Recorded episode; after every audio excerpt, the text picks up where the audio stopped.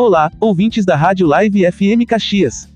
Sejam bem-vindos ao nosso podcast de futebol, onde mergulharemos nas histórias de dois grandes clubes do futebol gaúcho, o Esporte Clube Internacional e o Grêmio Futebol Porto Alegrense.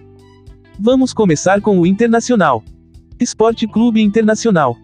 A história do Esporte Clube Internacional tem início no dia 4 de abril de 1909, na cidade de Porto Alegre, Rio Grande do Sul.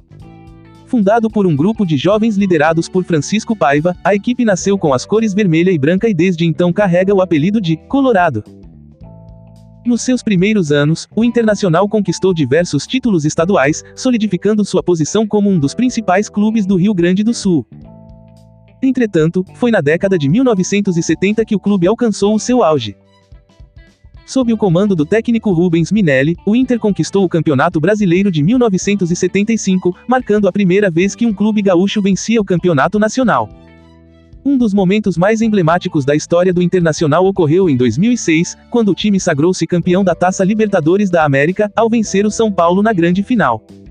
Esse feito histórico foi repetido em 2010, com a conquista da segunda Libertadores, em uma final emocionante contra o Chivas Guadalajara. Grêmio Futebol Porto Alegrense.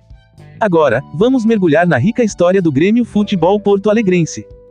Fundado em 15 de setembro de 1903, o Grêmio nasceu da iniciativa de um grupo de rapazes liderados por Cândido Dias da Silva. Assim como o Internacional, o Grêmio também é conhecido por suas cores tradicionais, o azul, preto e branco, e seu apelido carinhoso é Tricolor dos Pampas. Nos seus primeiros anos de existência, o Grêmio tornou-se uma força no futebol gaúcho, e logo começou a colecionar títulos estaduais.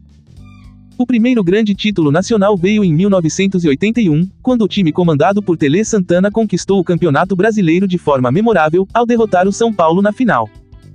Em 1983, o Grêmio alcançou o ápice de sua história ao conquistar a Taça Libertadores da América ao vencer o Penarol, do Uruguai, na final.